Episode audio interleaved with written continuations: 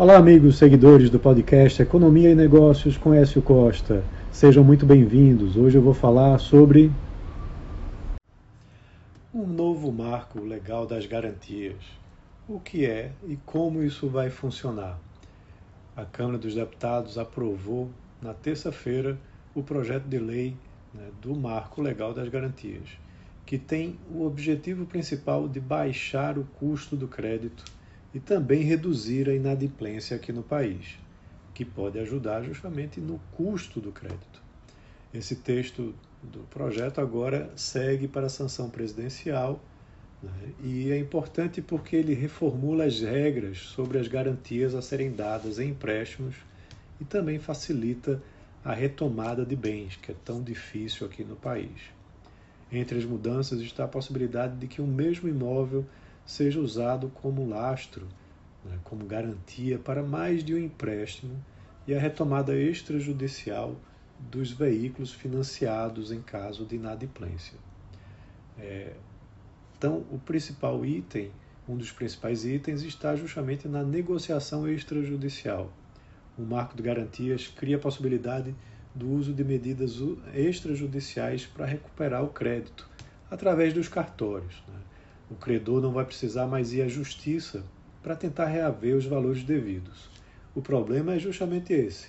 Muitos créditos não são recuperados porque demora muito e os custos dos processos judiciais acabam não compensando esse esforço.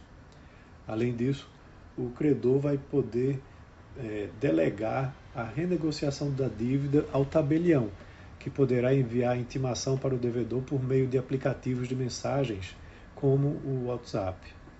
Com relação aos veículos, será possível a execução extrajudicial para a recuperação de dívidas de financiamento de veículos. É, apesar de serem a própria garantia do financiamento, hoje há dificuldades para o credor tomar o veículo em caso de inadimplência. Com o marco das garantias, os procedimentos de retomada vão ser feitos junto ao Detran local, né, através de empresas especializadas. E talvez o item mais relevante é justamente que o marco de garantias estabelece que uma segunda dívida poderá ser garantida pelo imóvel que já está sendo financiado. A alienação fiduciária anterior vai ter prioridade né, em caso de execução da garantia, mas abre é, espaço para que você possa contrair mais crédito. E também o projeto cria o agente de garantia né, que vai ser designado pelos credores. Ele vai poder fazer o registro do gravame do bem, gerenciar esses bens, executar a garantia, inclusive extrajudicialmente, e vai ter ainda o poder de atuar em ações judiciais sobre o crédito garantido. Então, essa é um, esse é um, um avanço importante que vai ajudar justamente a destravar o crédito no país e reduzir custos. Né?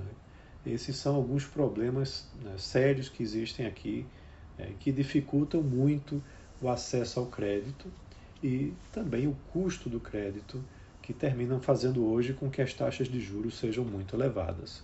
Então é isso, um abraço a todos e até a próxima.